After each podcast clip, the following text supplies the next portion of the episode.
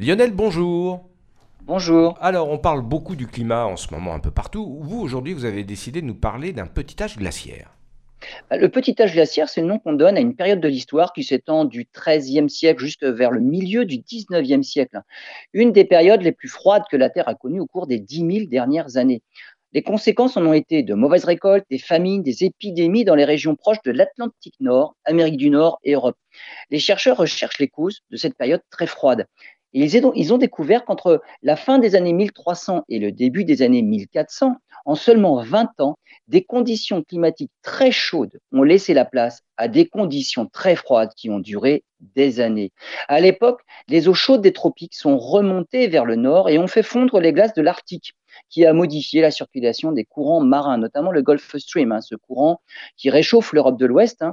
L'apport d'énormes quantités d'eau douce dans l'eau de mer peut aller jusqu'à stopper ce courant qui finalement régule notre climat. Est-ce qu'un tel scénario peut se produire actuellement où l'on parle de réchauffement climatique? Sera-t-il précurseur de nouvel âge glaciaire? Ben, En fait, c'est pas aussi simple. Ou en tout cas, ce ne sera pas euh, les mêmes effets qu'aujourd'hui, car il, y a beaucoup moins de glace en Antarctique actuellement qu'au XIIIe siècle.